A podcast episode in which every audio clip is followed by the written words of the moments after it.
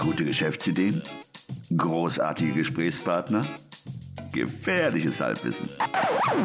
Hey, Guerriero, wohin? No lo sé, folge mir einfach.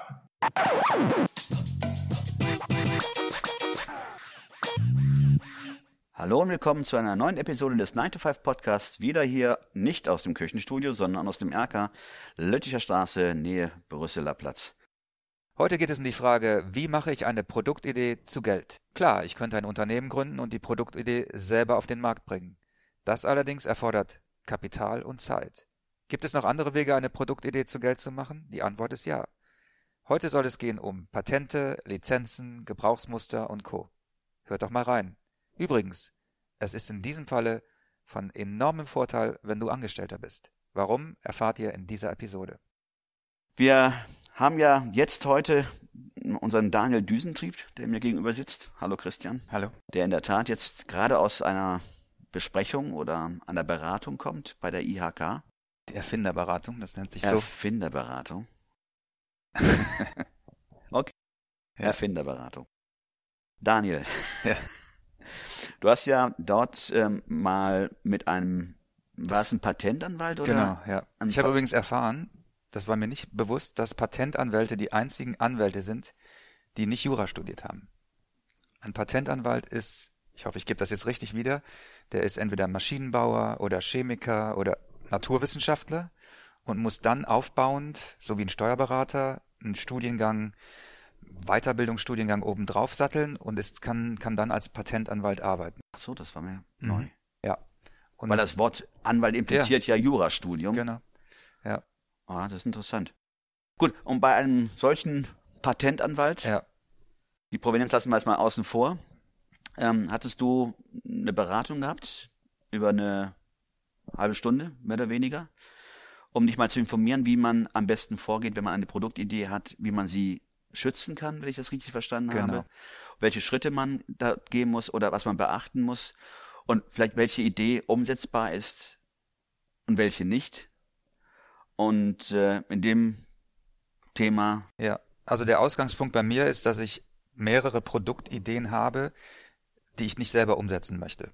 Und die Frage ist dann, wenn ich also nicht gründen möchte mit diesen Produktideen, was natürlich immer eine Option ist, und vielleicht ist das bei euch ja auch so, dass ihr eine Produktidee habt, aber keine Lust habt oder kein, keine Zeit habt oder nicht das Kapital habt, um die, um diese Idee selber umzusetzen, dann ist die Frage, kann ich damit trotzdem Geld machen? Und eine Möglichkeit, damit Geld zu verdienen, ist eine Produktidee zu lizenzieren. Das heißt, ich verkaufe meine Idee oder meine, ich gebe eine Lizenz zu einem Lizenznehmer, das ist ein Unternehmen, mittelständisches, großes Unternehmen, das dann diese Lizenz nutzt, um ein Produkt zu produzieren und bei jedem Verkauf verdiene ich mit. Das ist so die Idealsituation. Und meine Frage war an, an den Patentanwalt heute, äh, dem ich Ideen vorgestellt habe, sind diese Ideen überhaupt schützbar? Also könnte ich für diese Ideen ein Patent anmelden, was es natürlich äh, im Endeffekt für mich leichter machen würde, diese Ideen an ein Unternehmen zu verkaufen, weil ich dann rechtlich auf der sicheren Seite wäre und das Unternehmen auch natürlich eine patentierte Idee als äh, hochwertiger ansieht als eine ungeschützte Idee. Und einige wissen vielleicht, dass es Patente und auch einen kleinen Bruder zu Patenten oder eine kleine Schwester zu Patenten gibt, die nennt, das nennt sich Gebrauchsmuster. Und das war meine Frage. Sind diese Ideen schützbar über ein Patent oder eine, ein Gebrauchsmuster oder eben nicht? Und nachdem ich die Idee dann vorgestellt habe, das war eine Idee aus dem, die erste Idee war aus dem Bereich Körperpflege. ähm, also ein, ein, ein Drogerieartikel im Grunde genommen, hat der äh, Berater gesagt, dass er diese Idee für nicht schützbar hält, weil die diese Idee nicht die ähm, technische die technischen Voraussetzungen für eine Erfindung erfüllt. Ich möchte da gar nicht jetzt ins Detail gehen, das das kann wer, wer mag, kann sich damit nochmal beschäftigen. Ga- galt für beide, auch Patent wie auch Geschmack oder ähm, Gebrauchsmuster. Gebrauchsmuster. Genau. Die Anforderungen, die formellen Anforderungen an ein Patent und an ein Gebrauchsmuster sind wohl fast identisch. Der Prozess. Äh, Genau. Nur der, der Anmeldeprozess und die Kosten unterscheiden sich und aber auch die Länge des Schutzes. Ein Patent ist teurer, aufwendiger und schützt länger und ein Gebrauchsmuster ähm, ist schneller zu bekommen und günstiger, aber schützt weniger lang.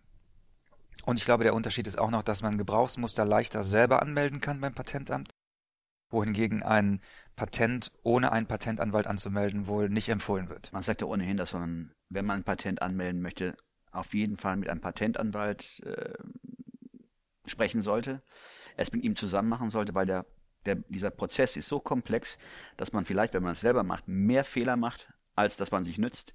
Also der Rat hat da wahrscheinlich auch gesagt, nur mit einem Patentanwalt ähm, an das deutsche Patentamt in München. Also ergo, die, ähm, diese Idee ist nicht schützbar, diese Produktidee, die ich dort äh, vorgestellt habe, ist nicht schützbar.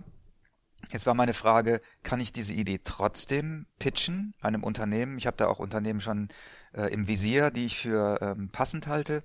Also kann ich zu denen hingehen mit einer Vertraulichkeitserklärung, denen das vorstellen, obwohl meine Idee nicht geschützt ist. Und das ist eine Frage, die kann man nicht abschließend beantworten.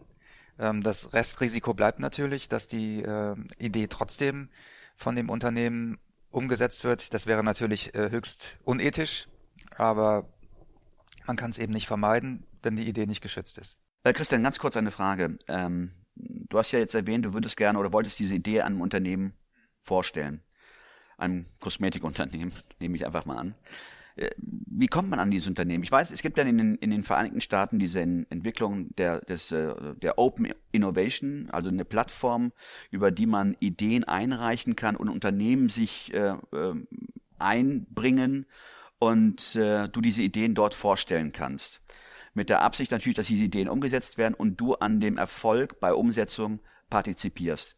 Es gibt, glaube ich, auch in Deutschland ein, äh, einige Unternehmen. Ich habe da mal äh, eine Liste von der IHK Hamburg, äh, Hannover, glaube ich, stand 2016. Die hatten eine Liste mit Unternehmen hier in Deutschland, auch im Dach, also Deutschland und Österreich, die derartige Plattformen anbieten, über die du Produkte anbieten kannst oder andienen kannst und dann bei Umsetzung partizipieren kannst. Ist dir das bekannt äh, oder? So bin ich ehrlich gesagt überhaupt auf dieses Thema gekommen. Ich habe ein Buch gelesen von einem Amerikaner, das heißt One Simple Idea, das verlinken wir auch in den Show Notes. Mhm. Und dieser Mensch äh, macht das seit 20 Jahren, der verkauft seine Ideen an Unternehmen und lässt sie dann lizenzieren. Und Open Innovation ist wohl, ich glaube, es gibt seit 2004 oder so, das ist wohl eine Entwicklung, wo die Unternehmen, die großen Unternehmen erkannt haben, dass sie intern einfach nicht genug neue Produktideen äh, produzieren können und gesagt haben, lass uns doch den Prozess öffnen hin zum Konsumenten und zu den Erfindern. Und äh, es gibt so Unternehmen wie Procter Gamble zum Beispiel, die wohl hunderte Produkte in ihrem Portfolio haben, die tatsächlich von ähm, außen an sie herangetragen wurden und dann im internen Prozess weiterentwickelt wurden und dann zu Produkten wurden. Also das ist in Amerika äh, eine ganz übliche Vorgehensweise, dass, dass man Produktideen, Spieleideen zum Beispiel, werden ganz häufig äh, nicht intern entwickelt, sondern von Spieleentwicklern an Unternehmen herangetragen. Hm, das gibt's auch bei mittelständischen Unternehmen gibt's das wohl auch häufiger. Und in Deutschland geht das wohl auch. Chibo ist bekannt dafür, die haben eine Plattform, ich weiß gerade, Chibo Ideas heißt die, glaube ich. Ja, treffender Name. Ja. Und zum Beispiel gibt's da, ich erinnere mich, da gibt's so ein Schneidebrett, das äh, unten drunter ein Auffangbecken sozusagen hat, dass wenn man schneidet, das Gemüse sofort in dieses Becken äh, schieben kann, damit man äh, nicht die ganze Arbeitsplatte voll hat. Das war wohl eine Idee aus diesem Forum, aus dieser Plattform ähm, Chibu Ideas, die auch umgesetzt wurde. Und es gibt da wohl zwei Modelle, wie so eine Lizenz dann ähm, verkauft wird oder vergütet wird. Das eine ist, dass man einmalig einen Betrag bekommt und das andere ist, dass man Tantiemen bekommt, also dauerhaft an den Umsätzen beteiligt wird. Mhm. Solange das Produkt auch wahrscheinlich auch auf dem Markt ist. Ganz genau. Und äh, wenn es ein Patent oder wenn es zur Patentanmeldung kommt, wird wahrscheinlich dann in dem Fall Chibo der. Richtig. Also es ist wohl üblicherweise so, dass wenn man selber noch kein Patent angemeldet hat und das Unternehmen diese Idee umsetzt, äh, dass, dass die Unternehmen dann die Patente bezahlen und das handelt man dann wohl in Verträgen aus, ob die es komplett übernehmen oder ob man anteilig äh, das nur bezahlen muss. Und manchmal werden wohl auch die Patentanmeldegebühren erstattet, wenn man schon ein Patent hat. Der Punkt ist natürlich der, dass es Ideen, Produktideen gibt, die, ich sage jetzt mal, innovativen Charakter haben, die aber nicht unbedingt eine Erfindungs, Erfindung im eigentlichen Sinne sind. Und da ist natürlich die Frage, wie kann man die zu Geld machen? Ähm, es ist ja zum Beispiel so, dass es viele, viele Erfindungen und Patente gibt, auch in Deutschland, die jahrzehntelang rumliegen. Nie umgesetzt wurden. Und nie umgesetzt werden, weil es natürlich immer ein Risiko auch ist für den Käufer der, des Patents und ein Kapital erfordert, diese Idee umzusetzen. Und deswegen gibt es wahrscheinlich mehr Patente werden nicht umgesetzt, als dass sie umgesetzt werden. Das heißt, dann wird es wahrscheinlich auch, ich nenne es einfach mal äh, Patenthygienen geben, die darauf warten, dass Patente auslaufen, Bestimmt, ja. um sich die Produkte dann äh, unter den Nagel zu reißen. Das stimmt, ja. Wäre auch eine Geschäftsidee. genau. Okay. Ich meine, du hattest auch so ein sehr interessantes Beispiel, ähm, auch ein Beispiel für eine erfolgreiche Umsetzung einer Produktidee, die, die von Starbucks. Ähm Ach so, ja, das ke- kennen wahrscheinlich viele von euch. Bei Starbucks gibt's ja so ein Pappmäntelchen äh, um die, um den Cup Mhm. drumherum, weil sich früher viele die Hände verbrüht haben an diesem sehr heißen Starbucks-Kaffee. Und da hat einer der Baristas hatte die Idee, ja, wie so ein Pappmaché äh, ist ein Mantel, Pappring. äh, Pappring ja, genau, Äh, zu entwerfen und hat das seinem Arbeitgeber vorgeschlagen. Und so, also das ist zumindest das, was ich äh, gehört habe. Er hat dann eine, eine Million für bekommen, hat dann wohl auch am nächsten Tag aufgehört, als Barista zu arbeiten und hat, hat sich damit äh, ja, saniert. Und das ist eine Möglichkeit,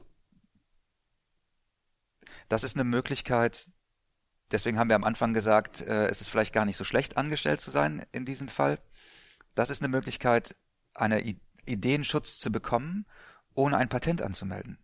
Das war mir persönlich neu, deswegen fand ich das auch sehr, sehr interessant und deswegen haben wir es auch am Ende der Episode, ähm, weil es ist ein sehr wichtiger Hinweis. Äh, das heißt, wenn du angestellt bist, sobald du etwas in schriftlicher Form, wahrscheinlich reicht auch eine E-Mail aus, oder? Ja. Mit dem Datum, wo du die Idee vorstellst, dass du dann, dass sie dann urheberrechtlich geschützt ist, kann man das so So habe ich das verstanden. salopp sagen? Ja, genau, weil sie dann sozusagen in dem, im öffentlichen Raum ist und es nachvollziehbar ist, wer der Urheber ist und damit muss das Unternehmen, wenn es diese Idee dann patentieren lässt und umsetzt und zu Geld macht, dich an als Ideengeber an an diesem Prozess, äh, an dem Gewinn beteiligen. Dann sieht man wieder, dass man auch als Angestellter ein Side-Hustle aufbauen kann, ein Nebeneinkommen, dem Unternehmen dennoch noch treu bleibt. Okay, jetzt haben wir natürlich ein äh, Negativbeispiel mit dem äh, Barista von Starbucks, der das Unterne Unternehmen verlassen hat.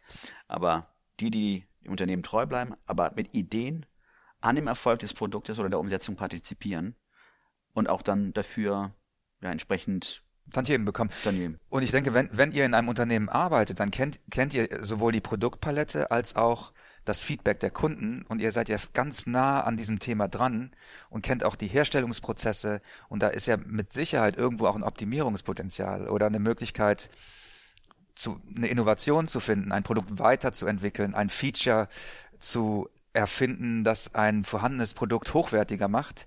Das ist vielleicht eine, eine Richtung, in die man als äh, jemand, der in einem Unternehmen arbeitet, äh, denken kann. Und da ist es tatsächlich äh, vorteilhaft, äh, angestellt zu sein. In dem Und ich Fall. kann mir auch vorstellen, dass viele Angestellte da draußen ihre Ideen praktisch umsonst, äh, ohne, weil sie auch nicht wussten, dass sie vielleicht auch partizipieren oder hätten partizipieren können. Also es ist bestimmt auch nicht mal schlecht, mal nachzufragen, ob es so eine Art ähm? Denk-mit-Programm gibt oder ein, ja, ein Incentive-Programm, ähm, der dich dann an Erfolgen deiner Idee partizipieren lässt. Also nochmal vielleicht zusammenfassend, ihr habt eine Produktidee, dann gibt's den, den einen Weg, diese Produktidee selber umzusetzen und dann also ein Unternehmen zu gründen und die Idee selber umzusetzen. Das ist natürlich ein relativ aufwendiger, kapitalintensiver Weg. Und die Variante B ist, die Produktidee zu schützen und dann zu lizenzieren oder sie versucht, versuchen ungeschützt zu lizenzieren. Mhm. Und ähm, Ich bin mal gespannt, was Daniel Düsentrieb in Zukunft denn äh, ähm, ja so erfinden wird. Aber zumindest ist es jetzt, äh, weil einige Sachen waren mir sogar auch neu, dass man äh, A, die Open Innovation, dass es diese Plattformen gibt. Und zweitens, dass man selbst als Angestellter eine Produktidee haben kann und wenn man diese einreicht, auch dann an dem Erfolg teilnehmen kann. In Form von einer Tantieme oder einer Einmalzahlung. Ja, mehr noch, man hat, man, man umgeht den, den Weg des teuren Schützens, weil ein Patent kostet, soweit ich das äh, sehe, wahrscheinlich fünfstellig, zwischen, sagen wir mal, 25.000, je nachdem, wie viel der Anwalt dann auch kostet. Und das spart man sich im Grunde genommen, weil man den rechtlichen Schutz dadurch hat, dass man es schriftlich eingereicht hat. Ja, das Interessante bei dieser, du kannst ja ein Patent auf 20 Jahre schützen. Das Interessante ist ja, dass die Jahresgebühren pro Jahr steigen. Ja, also ab dem zweiten Jahr äh, bezahlst du, fängst du mit 200 noch was an und am Ende, am, im 20. Jahr, um dieses Patent zu schützen, bezahlst du rund 1000, 5600 Euro. Warum diese Steigung?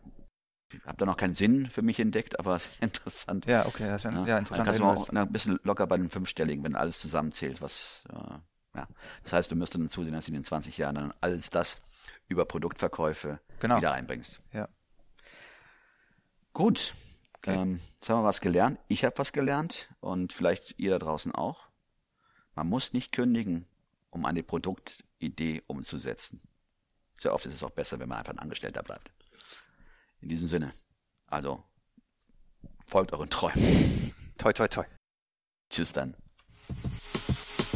Alle im Podcast erwähnten Ressourcen und Links findet ihr auf unserer Webseite 925.de.